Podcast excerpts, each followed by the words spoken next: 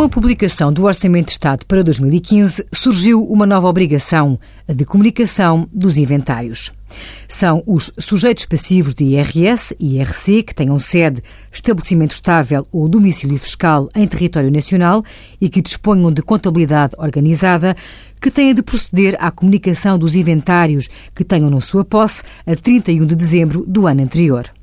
A comunicação é feita por transmissão eletrónica dos dados através de fecheiro com características e estrutura definidas pela Portaria número 2, barra 2015, de 6 de janeiro.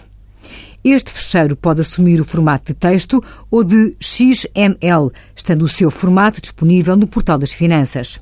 A comunicação é realizada na plataforma e-fatura alertamos que os sujeitos passivos, sem existências e obrigados a comunicar o inventário, deverão selecionar a opção Não possuo existências.